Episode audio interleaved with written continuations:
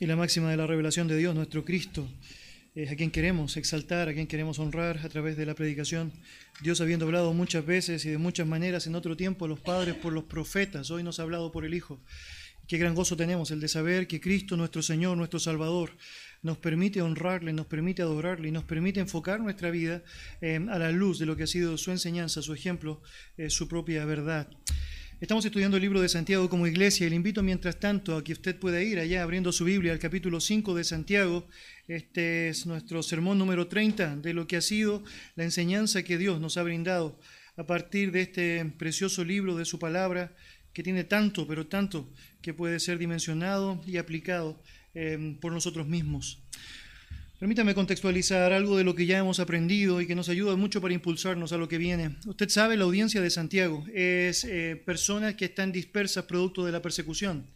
Santiago es el pastor de la primera iglesia en Jerusalén, primera iglesia que se funda allá luego de Pentecostés, y él tiene que enfrentar una situación tremendamente difícil. Eh, de pronto, producto de todo lo que es el oprobio, la persecución, los efectos nocivos establecidos allá y manifestados en el libro de los Hechos, él empieza a ver cómo personas de su congregación empiezan a ser esparcidas por diferentes lugares. Y con esto obviamente ellos están experimentando todo lo que significa el tormento, la angustia, el oprobio de perder un lugar de comodidad, un lugar común, perder sus trabajos, perder en muchos casos a sus propias familias y experimentar allá tremendo dolor por todo esto que sabemos el texto nos muestra a través de las enseñanzas que Santiago quiere darles. Obviamente Santiago como un buen pastor sabe que tiene una responsabilidad con ellos, sabe que aún necesita escribirles, animándoles a permanecer firmes en la fe. También por otro lado sabe que tiene una gran responsabilidad de advertirles de los peligros en los cuales están expuestos. Es en ese contexto como Él ha dado tanta información que tú y yo podemos ver que tan útil, no solamente para ellos, sino también por alcance a cada uno de nosotros. Santiago como un buen pastor sabe que el ministerio correcto allá en términos pastorales implica una necesidad o una práctica dual. Por un lado, tienes que tener un ojo atento para mirar el estado de las ovejas. Por otro lado, otro ojo allá dispuesto para mirar el peligro, mirar la situación de adversidad en la cual éstas podrían estar inmersas. Las manos de un pastor también, por un lado, necesita estar allá eh, consolando, animando, eh, refrescando el corazón de alguien que puede estar en situación adversa. Por otro lado, la otra mano, casi a veces en el mismo tiempo, necesita estar exhortando, deteniendo, evitando peligros que pueden ser tremendamente nocivos. Es en ese contexto, como Santiago llegando al capítulo 5 va a mostrarnos la ejecución perfecta de eso. Ha comenzado advirtiendo a aquellas personas que estaban abusando, estaban oprimiendo a otros en el marco de su deseo de acumular por acumular, en el marco de querer simplemente tener por tener olvidando una realidad evidente que estaba rodeándoles. Note allá capítulo 5, por favor, de Santiago, versículo 1. Mira la forma de las palabras de Santiago. Vamos ahora ricos, llorar y aullad por las miserias que os vendrán. Obviamente Santiago sabe que el corazón de estos hombres está actuando con engaño, está actuando de mala manera y la riqueza por la riqueza va a terminar generando una profunda condenación a sus propias vidas por eso Él les dice, wow, llorad, aullad. El texto nos muestra también cómo el juicio de Dios se manifiesta a través de las palabras de Santiago. Mira el versículo 3. Vuestro oro y plata están enmohecidos y su moho testificará contra vosotros y devorará del todo vuestras carnes como fuego. Habéis acumulado tesoros para los días postreros. Santiago les está señalando allá, bueno, aquello mismo que ustedes atesoran con tanta fuerza, con tanto amor, va a ser lo que va a generar de ustedes mismos el desgaste y la consecuencia. Todo aquello que atesoran terminará siendo la causa o el elemento de su propia condena. Santiago sabe que necesita ser tan fuerte como puede con aquellos que están obrando tan mal como lo están haciendo ellos, a la luz de toda la enseñanza bíblica que ya ellos deberían haber escuchado, podrían haber sabido a lo largo de todo lo que el Señor manifiesta en el relato bíblico. Pero por otro lado hay personas que han sido afectadas por estos hombres opresores, los oprimidos. Personas que han tenido que enfrentar ahora el costo de no tener lo suficiente para poder mantener sus propios hogares, porque estos ricos opresores con engaño habían abusado de ellos y no les habían pagado lo que les correspondía. Mire allá, por favor, versículo 4, lo que señala el texto. He aquí clama el jornal de los obreros que han cosechado vuestras tierras, el cual por engaño no les ha sido pagado por vosotros, y los clamores de los que habían cegado han entrado en los oídos del Señor de los ejércitos. Santiago dice, yo sé lo que enseña la Biblia. El Señor de los ejércitos tiene oídos atentos para aquellos que han sido oprimidos a lo largo de la historia. Y Él va a actuar, Él va a actuar. Y Él sabe, como pastor, Él necesita enfatizar esa verdad para que también aquellos que están oprimiendo tengan temor y se arrepientan, pero también para que aquellos que están sufriendo tengan confianza y permanezcan firmes en la fidelidad de nuestro Dios. Lo que vamos a ver en el relato del versículo 7 al 12 y que comenzamos a abordar hoy día como congregación es específicamente esto, el corazón de Santiago por aquellos que son oprimidos, el corazón de Santiago por aquellos que sufren momentos difíciles. Y a través de esto Dios nos dará una gran gracia del poder aprender principios que tú y yo debemos aplicar en nuestra vida cuando nos encontramos en dificultades, cómo tú y yo debemos afrontar correctamente la adversidad a la luz de la palabra de nuestro buen Dios. Leo para ustedes versículos 7 al 11 de Santiago capítulo 5. La palabra del Señor dice así. Por tanto, hermanos, tened paciencia hasta la venida del Señor. Mirad cómo el labrador espera el precioso fruto de la tierra, aguardando con paciencia hasta que reciba la lluvia temprana y la tardía. Tened también vosotros paciencia y afirmad vuestros corazones, porque la venida del Señor se acerca. Hermanos, no os quejéis unos contra otros, para que no seáis condenados. Y aquí el juez está delante de la puerta. Hermanos míos, tomad como ejemplo de aflicción y de paciencia a los profetas que hablaron en nombre del Señor. Y aquí tenemos por bienaventurados a los que sufren. Habéis oído de la paciencia de Job y habéis visto el fin del Señor, que el Señor es muy misericordioso y compasivo. Acompáñame en oración. Dios y Padre amado, tantas gracias te damos por tener tu bendita palabra, por poder, Señor, ser enseñados por ella y por, Señor, ser advertidos por ti de aquello que está mal en nuestra vida y que necesita ser corregido y ser animados por ti en aquello, Señor, que podemos estar experimentando y que requerimos de tu gracia y tu verdad para poder sostenernos firmes. Señor, ayúdenos para poder dimensionar que lo que has dicho no es solamente una gran maravilla para ser conocida, sino que es una preciosa verdad para ser vivida, Señor. Queremos ser fieles reflejos de ti. Y te ruego, Señor, que me ayudes en particular para poder no interferir con lo que tú señalas en tu palabra y ser claro con la exposición y la explicación de ella. Dios, haznos personas sensibles a tu verdad, personas dispuestas a poder aplicar aquello que enseñas por medio de ella.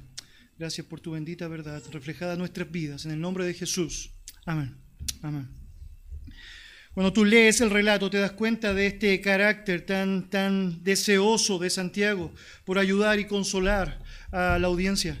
Este deseo tan genuino que él tiene de poder darles principios necesarios para que puedan sostenerse en pie en esta situación compleja que están experimentando. El primer principio que tú y yo aprendemos del relato se desprende del primer verso allá que hemos leído, versículo 7. Por tanto, hermanos, tened paciencia hasta la venida del Señor. Queridos, es tan importante ser recordados permanentemente en esto, la necesidad imperiosa que existe de que tú y yo en los momentos de adversidad seamos pacientes, seamos pacientes. Ahora, cuando tú y yo escuchamos términos como esos, parece a veces que, bueno, nuestra carne está acostumbrado a rechazarlos a priori. Si alguien te dijera en un momento difícil, debes tener paciencia, bueno, suele ser una palabra difícil de aplicar o dimensionar. De hecho, probablemente una respuesta que tú podrías tener a una actitud así, ten paciencia, ten paciencia, cuando estás en un momento difícil sería esta, ¿no? ¿Hasta cuándo? ¿Hasta cuándo? ¿Hasta cuándo debo tener paciencia? Y bueno, Santiago nos da la respuesta de eso. Note allá, otra vez, versículo 7. Por tanto, hermanos, tened paciencia hasta la venida del Señor. Por lo tanto, siempre es una buena oportunidad para que tú y yo estemos dimensionando la necesidad de ser pacientes. Ahora, lejos de querer afectar o desanimar a la audiencia, lo que Santiago quiere hacer es llenarles de fortaleza con una verdad inconmovible. Los creyentes que creemos que Jesucristo viene, los creyentes que estamos arraigados en la promesa de su retorno, tenemos allá grandes verdades que nunca eh, olvidamos si estamos dispuestos permanentemente a estar recordándolas. Esta verdad que dice, por ejemplo, que el mal llegará a su fin. Qué maravilla, ¿no?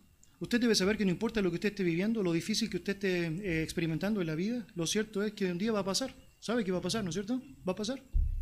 El tener clara la venida del Señor, el tener claro que un día conoceremos como fuimos conocidos, el tener claro que un día seremos glorificados juntamente con Él, nos da una gran maravilla para ser asimilada en los momentos difíciles.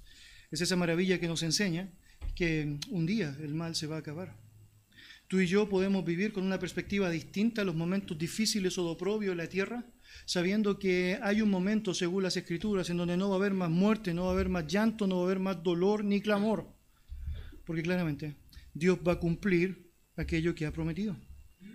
Otra cosa muy importante que está enseñando Santiago a priori con esta primera frase allá, no es solamente que tú puedes esperar pacientemente sabiendo que hay esperanza de que un día todo lo complejo acabe, sino que también puedes mirar a Cristo mientras estás experimentando momentos difíciles.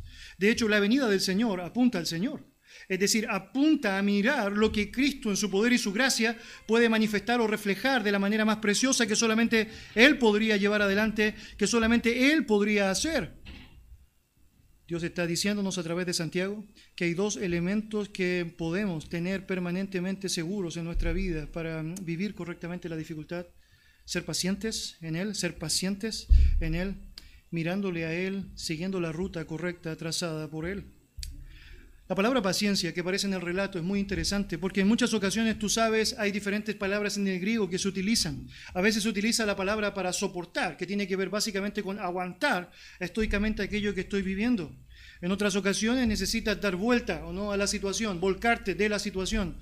Pero en particular la palabra que se utiliza acá es la palabra macrotimos, que es una palabra compuesta. Macros es la palabra para largo, macro, largo, y la palabra timos es la palabra ánimo. ¿Qué está diciendo Santiago? Santiago está diciendo que frente a la adversidad, tú y yo lo que necesitamos es alargar nuestro ánimo, alargar nuestro ánimo, disponer un reloj de ánimo suficiente para guardar hasta la venida del Señor. En el fondo, estamos preparándonos para tener un largo tiempo de mm, gozo, un largo tiempo de esperanza en Él, confiando, obviamente, que Él un día volverá. Esta es la misma idea que nos enseña la Biblia a lo largo de su revelación. De hecho, si lees, por ejemplo, Hebreos capítulo 12, vas a notar allá que dice que, por tanto, nosotros, teniendo alrededor nuestro tan grande nube de testigos, debemos correr con qué? Con paciencia la carrera que tenemos por delante, puesto los ojos en Jesús, el autor y consumador de la fe. Ahora, nota lo que está diciendo el texto, que estás en una carrera, no es una carrera corta, no son 100 metros planos, es una maratón, una maratón que es difícil, el que quiere ganar de todo se abstiene, dice Timoteo, hay costos allá asociados, un desgaste asociado, pero puedes enfrentar esa carrera con dos características muy necesarias, paciencia, paciencia, paciencia para llegar y segunda cosa allá, con los ojos puestos en Jesús. Santiago está diciendo eso. Cuando estás experimentando momentos difíciles, lo que tú y yo necesitamos hacer es tener una paciencia esperanzadora. Una paciencia que no se basa simplemente en mis propios criterios humanos, sino que se basa en lo que Dios prometió. El hecho de que un día Él vendrá por los suyos. Esta esperanza era lo que hacía que las personas pudiesen vivir confiados sin importar aquello que viviesen. Nota, por ejemplo, las palabras del apóstol Pablo en Romanos capítulo 8, versículo 18. Pues tengo por cierto que las aflicciones del tiempo presentes no son comparables con la gloria venidera que en nosotros ha de manifestarse. La razón por la cual tú puedes estar viviendo oprobio confiadamente en el Señor, pacientemente en el Señor, es porque sabes que aún lo más difícil que puedes vivir acá no se compara con todo lo glorioso que vas a vivir allá. Esto es algo precioso. Es una verdad inequívoca que nos puede permitir estar sostenidos y afirmados en Él.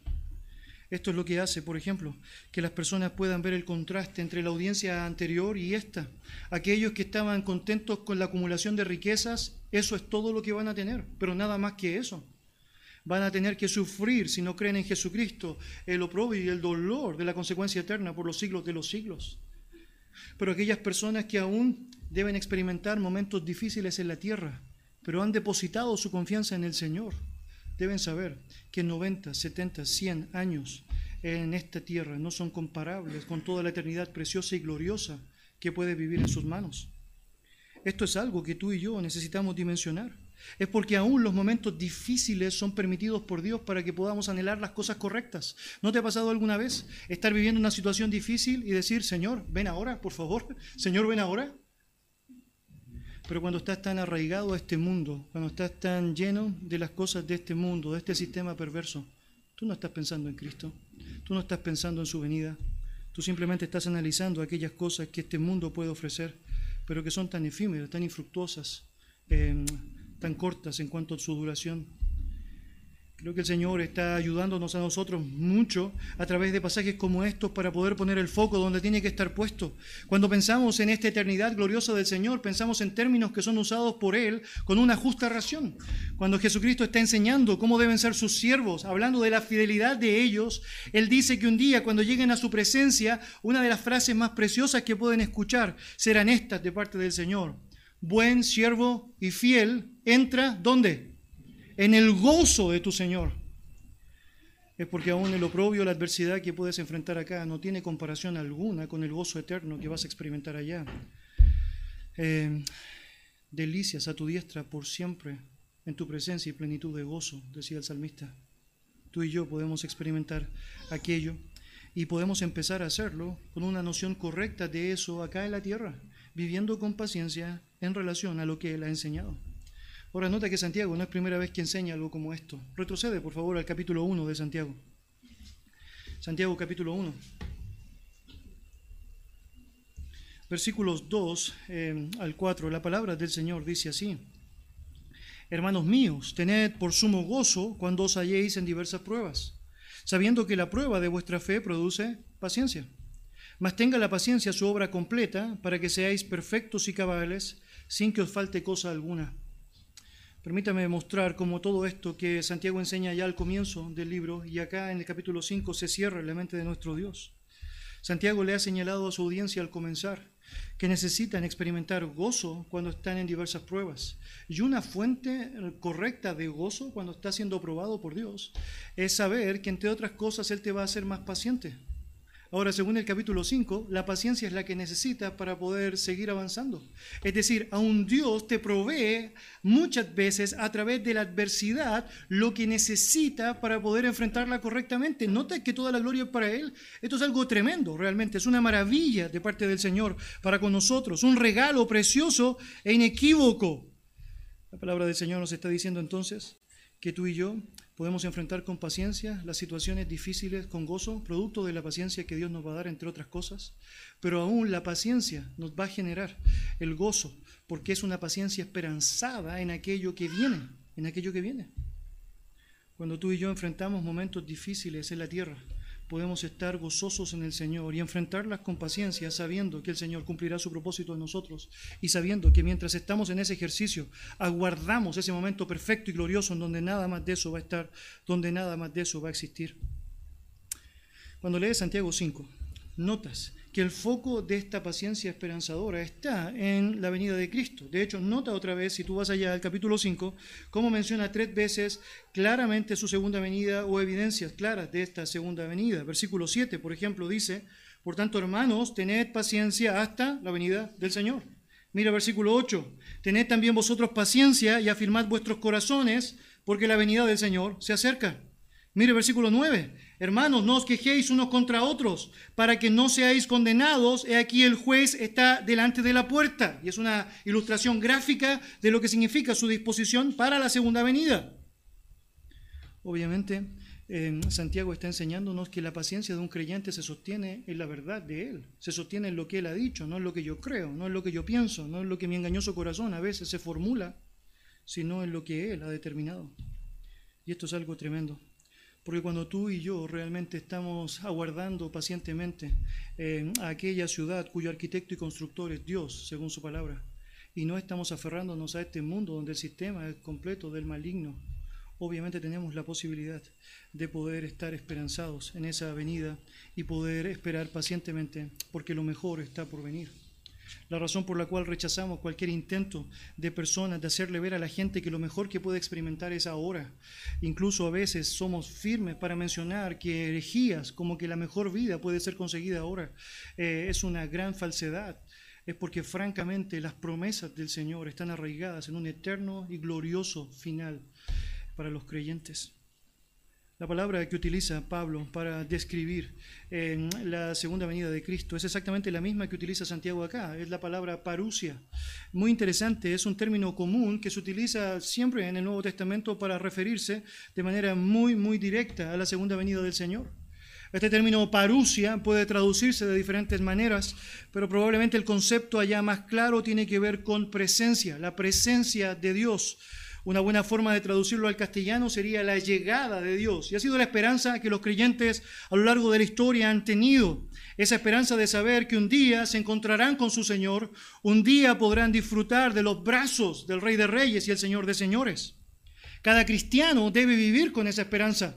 La razón por la cual es tan difícil muchas veces vivir con paciencia las pruebas es porque hemos olvidado el foco en esa esperanza. El foco es lo que viene. Pero la palabra del Señor nos enseña mucho sobre eso. Pedro, por ejemplo, dijo allá en su primera epístola, capítulo 4, versículo 7, porque el fin de todas las cosas se acerca, sed pues sobrios y velad en oración. Si yo sé que Cristo viene, bueno, voy a ser sobrio, voy a velar en oración.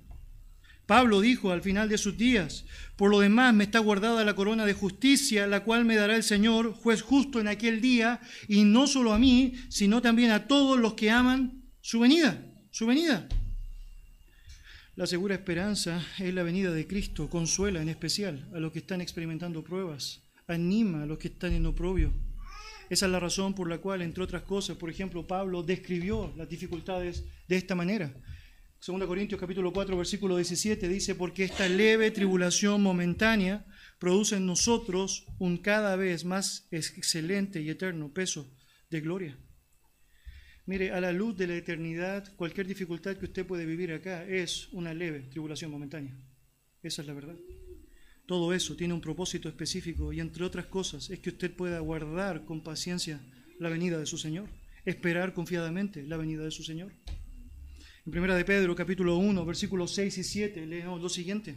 En lo cual vosotros os alegráis ahora, eh, aunque por un poco de tiempo, si es necesario, tengáis que ser afligidos en diversas pruebas para que sometida a prueba vuestra fe, mucho más preciosa que el oro, el cual aunque perecedero se prueba con fuego, sea hallada en alabanza, gloria y honra cuando sea manifestado Jesucristo.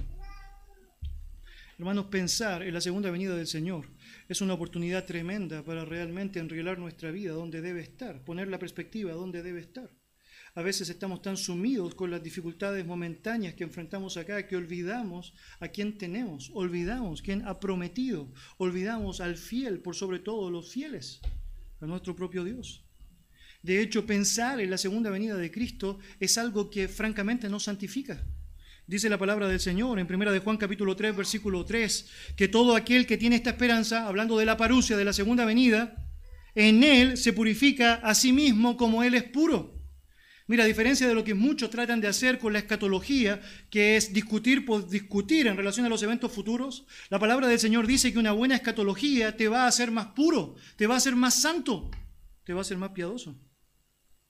Esto es básicamente la esperanza de Dios para nuestras vidas. Si nos enfocamos correctamente donde debemos estar enfocados, mientras estamos en oprobio, somos purificados.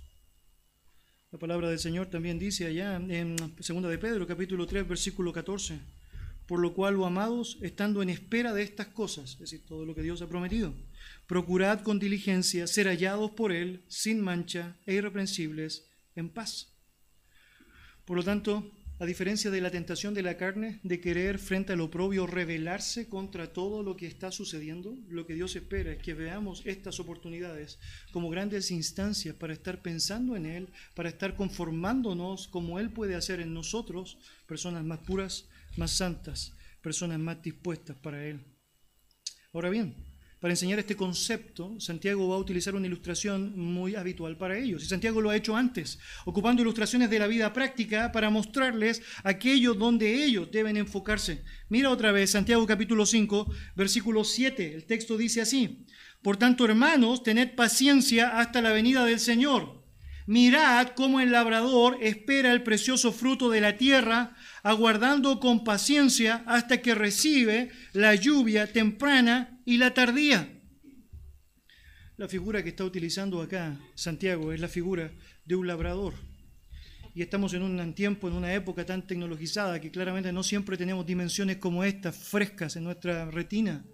Pero lo cierto es que al menos yo sé, cada uno de nosotros puede saber que hay personas que trabajan la tierra y que tienen cierta capacidad para poder llevar adelante un trabajo en relación a la agricultura, pero que aún deben asumir que no tienen el control de todo. Hay mucho que no tiene que ver con ellos y obviamente allá necesitan simplemente confiar, esperanzados, en paciencia, que Dios, que es el único que puede proveer lo necesario, se va a encargar de llevarlo a cabo. La Biblia está hablando de un labrador, un labrador que está obviamente haciendo todo lo propicio para tener fruto de su tierra. Usted sabe, el labrador puede hacer mucho. El labrador puede preparar la tierra, puede poner una buena semilla, puede tratar de abonar la tierra todo lo que sea necesario, pero hay algo que el labrador no puede hacer. No tiene garantía absoluta de la cantidad o la calidad del fruto que va a salir. Lo que tiene que hacer es esperar, es esperar que aquel que puede tener el control sobre la lluvia, la temprana y la tardía, provea lo necesario para que finalmente su producto germine, el fruto germine. Nota cómo describe el texto esta escena. Dice, mirad cómo el labrador espera el precioso fruto de la tierra. La palabra espera, ya muy interesante, es la idea de esperar con gran deseo, es un anhelo por querer obtener el resultado de aquello que estoy poniendo allá para que obviamente dé un fruto. De hecho, la descripción que se da es de un precioso fruto, y francamente es precioso, porque claramente a través de ese fruto no solamente el labrador puede alimentar a su familia, sino que además puede alimentar eh, a muchos otros, puede conseguir recursos a través de vender aquello que le ha dado la tierra. Obviamente tú y yo sabemos que lo cierto es que este labrador espera eh, esperanzado y con gran deseo que haya fruto en la tierra, confiando en que se va a proveer la lluvia necesaria, el agua necesaria y el sol necesario para que ésta pueda dar lo que espera. La alusión de Santiago es muy interesante porque él habla de la lluvia temprana y la tardía. Y cuando hizo eso, él puso fechas específicas. Los creyentes que estaban escuchando esto, la audiencia inicial, sabía obviamente que había una época en donde se asociaba la lluvia temprana y una época en donde se hablaba de las lluvias tardías. Las lluvias tempranas en Palestina llegaban en la época de la siembra. Esto básicamente era entre octubre y noviembre. Las lluvias tardías llegaban cerca del tiempo de la cosecha. Esto es básicamente entre marzo y abril. Por lo tanto, tú puedes darte allá a, entender algo muy interesante. Entre octubre y abril pasa un buen tiempo. ¿Qué haces mientras tanto? Esperas. Esperas pacientemente. Pacientemente esperas. Esperas. Es interesante, es la misma ilustración que Jesucristo dio a sus discípulos cuando habló del Evangelio, ¿no? ¿Qué es lo que hace el labrador? Bueno, va, planta la semilla y ¿qué hace? Bueno, espera, espera, espera. El Señor da fruto a su tiempo, el Señor entrega el crecimiento, el Señor se encarga de dar lo necesario. Y escenas como estas nos permiten poder entender cuán necesario es ver la paciencia no como algo remoto, lejano o absurdo, sino como algo tremendamente natural y obvio en la vida de alguien que más aún ha entendido quién es Dios. Cuando sabes lo que Dios es y lo que Dios ha dicho, tienes allá una gran oportunidad para poder cimentar correctamente tu paciencia esperando que el Señor haga, que el Señor haga. No te desgastas tratando de hacer tú lo que tú no puedes hacer. No te desgastas tratando de hacer tú aquello que aún en tus propias fuerzas harás de manera infructuosa, sino que esperas confiadamente que el Señor haga su voluntad, su preciosa y perfecta voluntad. De hecho, mira cómo reafirma ese concepto. Mira versículo 8. El texto dice, tened también vosotros paciencia. Tened también como el labrador paciencia, paciencia. Mira cómo sigue. Y afirmad vuestros corazones. ¿Por qué dice eso? ¿Por qué dice eso Santiago? Bueno, Santiago sabe que momentos adversos que duran en el tiempo son una tentación recurrente para que las personas puedan debilitar sus corazones. Esa es la verdad. Es decir, cuando tienes que pasar mucho tiempo esperando eh, que algo suceda, obviamente tú sabes que te ves expuesto a un montón de elementos como luchas, incertidumbres, dudas, angustias, iras. Obviamente tu carne está tratando de contender con el espíritu y están tratando permanentemente allá de vencer, hacernos pensar que el oprobio es una situación ruda, nadie va a poder hacer nada para mejorarlo, que Dios se ha equivocado, no ha cumplido con lo que debía. Nos llenamos de dudas y obviamente empezamos a vernos afectados por eso. Y Santiago dice, no, no, cuando estás pasando un momento difícil, debes saber que es una demanda necesaria ser pacientes esperando la venida del Señor. Y la pregunta que podría venir de cajón allá es, bueno, ¿cómo, ¿cómo hago eso? ¿Cómo lo hago para no claudicar? Y lo que Santiago está enseñando es, bueno, recuerda sus promesas, recuerda sus promesas. En particular, él ha dicho, una gran promesa es la venida de Cristo. El saber que todo se va a acabar, que un día todo el oprobio que este mundo otorga y ofrece dejará de existir. Confiar que mientras estás experimentando momentos difíciles, la promesa de que el Señor dijo que no te iba a dejar ni te iba a desamparar se hace latente. La promesa de que Él iba a estar con nosotros todos los días hasta el fin del mundo se hace palpable. Entonces, en vez de empezar a claudicar, en vez de empezar a dudar o a tropezar en los momentos difíciles, cuando estos son más prolongados, empiezas a firmar tu corazón en la verdad y no te dejas llevar simplemente por lo que la carne quiere, sino por lo que Dios ha revelado en su verdad. Esto permite que seas alguien firme y constante en él. De hecho, es muy interesante. Santiago ha dicho a lo largo del libro cómo es tan peligroso el no ser firme y constante en la convicción. Él comenzó diciendo, por ejemplo, allá en el libro, que el hombre de doble ánimo es inconstante en todos sus caminos. Él también señaló que el que duda es semejante a una onda de mar que es arrastrada por el viento. Él también ha dicho en el contexto de aquellas personas que eh, hacían preferencias entre uno y otro, que no era bueno hacer distinciones porque se convertían en jueces con malos pensamientos. Él ha dicho, por ejemplo, en el capítulo 4, versículo 8, que los de doble ánimo deben afirmar o purificar sus corazones. Precisamente lo mismo que está diciendo ahora. ¿Cómo entonces enfrentas prolongadamente un momento difícil en la vida? Bueno, con paciencia esperanzada en las promesas de Dios, confiando en lo que Dios dijo, creyendo lo que el Señor ha prometido. Y eso te permite avanzar, eso te permite sostener tu propia vida en momentos como esos. La palabra del Señor nos da otra referencia para recordar. Mira cómo lo dice allá Santiago. Tened también vosotros paciencia y afirmad vuestros corazones porque la venida del Señor se acerca. Esa palabra se acerca, eh, significa acercarse o aproximarse. Esa habla de la inminencia de la venida de Cristo. La razón por la cual tú puedes estar confiado es porque sabes que Cristo viene y viene pronto. Esto es lo que la enseñanza de la Escritura nos dice. Tú y yo sabemos que lo que ha sucedido en cuanto al tiempo de la demora en nuestra mente de la venida del Señor es porque Él está esperando que otros puedan conocerle, es porque Él está llevando adelante este cumplimiento de que aquellos que cogió antes de la fundación del mundo puedan reconocerle como su Señor. También porque Él está purificando su propia iglesia. Por lo tanto, Mientras tanto, ¿qué es lo que hago? Bueno, vivo con la certeza de esa esperanza. Déjeme darle algunos ejemplos prácticos que pueden ayudarle. La palabra del Señor, por ejemplo, dice que no debemos dejar de congregarnos como algunos tienen por costumbre, sino exhortarnos y alentarnos. Cuanto más veis, ¿qué cosa? Que aquel día se acerca. Entonces la venida del Señor me va a hacer pensar en la importancia de estar cada vez más cerca de mis hermanos, el de querer estimular el uno al otro en lo que significa la actitud correcta para con Dios. Y eso en la práctica me ayuda para afirmar mi corazón. Cuando tú te olvidas de una realidad como esa, te debilitas, quedas solo, pierdes fuerza. Y obviamente las dudas empiezan a sembrarse con mucha mayor eh, constancia. Pero cuando cumples lo que dices a la luz de su venida, wow, tienes posibilidad de afirmarte correctamente. Hermanos, Pedro dijo, el fin se acerca, por lo tanto, velad y orad. ¿Qué hago mientras estoy en momentos difíciles? Vela y ora a la luz de su segunda venida. Gran maravilla que puede tener presente. Hermanos, pensar en la segunda venida del Señor va obviamente a fortalecer nuestros momentos más difíciles. Va a hacernos pensar que el plan es mucho más grande del que nosotros pensamos. Nos va a hacer pensar con claridad que Dios es más grande que nuestro problema. Como muchas veces nosotros queremos decir como un cliché, pero que la práctica es real cuando lo ves a la luz de su tremenda promesa, de su gran verdad reflejada en la palabra. Ciertamente vengo en breve fueron las palabras del Señor que nos ayudan a estar firmes en los momentos de adversidad. Por lo tanto, la inminencia de la venida de Cristo, que ha sido la esperanza de la iglesia a lo largo de la historia, debe ser nuestra propia esperanza y debe ayudarnos a poder sostenernos en la dificultad. Confianza paciente en lo que Él ha prometido.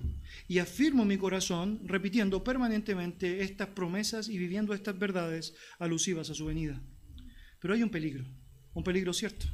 Cuando estás en un momento difícil, la carne quiere hacer otras cosas que vale la pena también, según Santiago, mencionar. Mencionamos este segundo elemento para tener presente y que tiene que ver específicamente con ser prudentes en la actitud. Mira lo que dice Santiago capítulo 5, versículo 9. Hermanos, no os quejéis unos contra otros para que no seáis condenados. He aquí el juez está delante de la puerta. Ahora, nota lo interesante del relato. Una tentación recurrente para vivir en la adversidad, para estar enfrentando momentos difíciles, es empezar a quejarse por las situaciones que estoy experimentando, ¿no? Es decir, eso es lo que quiere hacer mi carne. Cuando lo estoy pasando mal, es decir, quiero empezar a ver cómo esto puede ser disipado en mis propias fuerzas. Entonces empiezo a exclamar palabras como estas, ¿o no? Esto no es justo. ¿Cómo es posible que me pase esto a mí? ¿Cómo es posible que yo tenga que experimentar esto? De hecho, muy interesante lo que dice el texto, porque esas quejas no están siendo manifestadas con otros para buscar su ayuda, sino que son quejas contra otros. Mira lo que dice el texto allá. Hermanos, no os quejéis unos contra otros. Es decir, varios estamos pasando momentos difíciles, pero por alguna razón parece que tú no estás sufriendo tanto como yo. Parece que a ti no te duele tanto como me duele a mí. Y empiezo a quejarme, a quejarme, a quejarme, a quejarme. La palabra queja es gemir dentro de uno, suspirar. Obviamente describe una actitud interna que se hace tan fuerte que empieza a ser exhalada de una u otra manera, en contra, obviamente, de otros, y sabemos de manera prioritaria en contra de Dios mismo. Cuando tú empiezas a quejarte por las situaciones que estás viviendo, obviamente estás mostrando que tienes allá un problema serio con respecto a tu relación con Dios, con respecto a tu entendimiento de quién finalmente es Él cuando no dimensionas que Él tiene el control de absolutamente todas las cosas y que Él tiene un propósito para llevar adelante, y empiezas a pensar que hay maneras distintas para llevarlo a cabo y que piensas, según tu léxico, que es mejor, obviamente te engañas a ti mismo y sufres costos altos, altos. La palabra del Señor está diciendo, por un lado, mientras enfrentas momentos difíciles, debes ser paciente esperando la venida del Señor. Y por otro lado, está diciendo que esa paciencia sea completa, no te quejes, no te quejes. No te quejes. No trates de buscar culpables donde no los hay. No trates de pelear producto de la situación que estás experimentando. La razón por la cual no es correcto estar eh, quejándose por lo que uno está experimentando es porque obviamente te expones al juicio. Mira lo que dice el texto allá otra vez. Tened también vosotros, perdón, eh, nueve, hermanos, no os quejéis unos contra otros para que no seáis condenados, juzgados, es la idea allá, sentenciados, es la idea allá. ¿Cuál es el punto de Santiago? Bueno, probablemente vienen a su mente las palabras de Cristo. ¿Recuerdas Mateo capítulo 7? No juzguéis para que no seáis juzgados. Obviamente el contexto de ese pasaje no es que tú no puedes hacer juicios santos o correctos, debes hacerlo. Es un mandato bíblico. Lo que está diciendo el pasaje allá en Mateo 7 es que no debes juzgar con un mal juicio. El texto estaba diciendo de personas que no estaban mirando la viga en su propio ojo para tratar de sacar la paja del otro, ¿no? No, primero saca la viga de tu ojo y entonces podrás ayudar al que tiene la paja. Bueno, eso es lo que sucede en nuestra propia vida. Cuando no estamos viendo las cosas a la luz de Dios y estamos obviamente quejándonos, tratando de resolverlo en nuestras propias fuerzas, tenemos una tremenda viga que nos impide poder apreciar toda la maravilla de lo que Dios está haciendo a través de esto. ¿Recuerdas cuando leímos en la lectura devocional primera de Pedro? Somos bienaventurados cuando sufrimos oprobios por causa de Cristo, porque somos como Cristo. Eso es bendición, ¿no? Gran bendición. Ser como Él es lo mejor que te puede pasar. Cuando tú y yo pensamos en una relación correcta con Él, debemos pensar que los juicios que debemos realizar tienen que estar sometidos a lo que Él ha revelado en su palabra. Y Él ha dicho, obviamente, que como juez justo sabe otorgar justa retribución a todos. Cuando tú y yo no estamos con esa idea clara en la mente, obviamente nos exponemos a que seamos juzgados, tristemente juzgados. Y esta es una afirmación que Santiago está haciendo con mucha claridad, de muchas maneras. No solamente está diciendo para que no seáis condenados, sino que nota cómo sigue revelando el texto allá. He aquí, el juez está delante de la puerta. La reflexión es la siguiente. Si existe un justo y obviamente puro, santo juez, si realmente ese juez ya existe, ¿por qué me quejo de mi situación afectando a otros o tratando de ponerme en una posición que no me corresponde? ¿Por qué trato yo de infringir palabras o críticas o quejas, tal como menciona el texto, tratando de interferir con aquello que Dios ha pensado es lo que debo vivir y lo que puedo vivir para glorificarle? Obviamente cualquier elemento asociado a eso es algo impropio y por eso Santiago le pone el foco allá que le pone. Literalmente esa frase puede traducirse del griego así.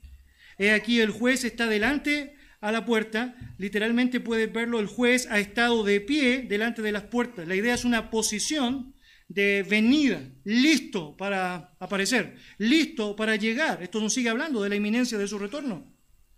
Y nos muestra otra vez que cuando piensas en su retorno, piensas no solamente en un momento en donde los creyentes serán glorificados, sino en donde también el juicio será aplicado. En 1 Timoteo, 2 Timoteo 4 leemos que Él vendrá a juzgar a los vivos y a los muertos.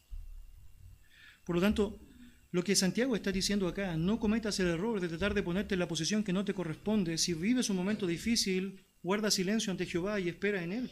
Guarda silencio ante Jehová y espera en Él. Confía en lo que el Señor va a hacer y obviamente no te expongas a la condena. Los que no son creyentes, de cierto, serán condenados. Hay un juicio final. Pero los que sí son creyentes y tengan que enfrentar, obviamente, este momento con el Señor, tendrán que evidenciar si realmente aquello que vivieron en la tierra fue en coherencia con una confianza esperanzadora o si tristemente fue simplemente dudas y más dudas, en donde muchas veces estuvieron fallando y atentando contra el propio Dios. La palabra del Señor nos dice en 2 Corintios capítulo 5 versículo 10, porque es necesario que todos nosotros comparezcamos ante el tribunal de Cristo. Pablo dijo, ¿para qué? Bueno, para que cada uno reciba según lo que haya hecho mientras estaba en el cuerpo, sea bueno o sea malo. En 1 Corintios capítulo 3, versículo 13 al 15 leemos, la obra de cada uno será manifiesta porque el día la declarará, pues por el fuego será revelada. Y la obra de cada cual uno será, eh, perdón, y la obra de cada uno, cual sea, el fuego la probará. Si permaneciere la obra de alguno que sobreedificó, recibirá recompensa. Si la obra de alguno se quemare, él sufrirá pérdida. Si bien él mismo será salvo, aunque así como por fuego. Hermanos, en vez de pasar quejándonos en la adversidad, buscando culpables o acusando a quienes no son responsables, necesitamos dimensionar en lo que Dios quiere hacer con nosotros, qué es lo que Dios quiere provocar en nuestra vida. Y nos hace bien pensar que entre las cosas que Dios quiere provocar hacia nuestra vida es que podamos depender mucho más en Él, podamos confiar mucho más en Él, podamos pensar en su segunda venida con toda la fuerza que podamos y podamos vivir en coherencia con esa segunda venida que nos habla de ese final precioso que sabemos podemos experimentar en sus brazos. Nos quedamos aquí por hoy. La próxima vez seguimos viendo otros principios para enfrentar correctamente las adversidades a la luz de su bendita palabra. Vamos a orar. Señor Dios, gracias por darnos tu verdad, por ayudarnos, Señor, a poder dimensionar estos elementos que no siempre, Señor, están siendo tan recurrentes en nosotros. Señor, sabemos que una respuesta bíblica frente a la adversidad es ser pacientes, ser pacientes. Pero Señor, queremos ser pacientes con los focos puestos en quien debe, en ti, Señor. Queremos ser pacientes sabiendo que nuestra meta final eres tú, sabiendo que nuestro ejemplo y motivador principal eres tú, que el modelo que dejó sus pisadas para que podamos movernos en esta carrera eres tú. Y de esa manera, Señor, podemos enfrentar y experimentar el gozo a pesar de lo que estamos viviendo. Pero Señor, ayúdanos a que esto sea una constante, que mientras vivimos momentos difíciles, afirmemos nuestros corazones arraigados en las promesas bíblicas. Y que obviamente también la actitud que tomemos frente a la adversidad sea la actitud de gloria a tu nombre, más que de quejarnos unos contra otros. Señor, gracias porque nos enseñas a través de tu verdad que no debemos creer frases como que podemos expresar diciendo por qué le pasan cosas buenas o malas a la gente buena, cuando sabemos que el único bueno, Señor, fue uno, Jesucristo.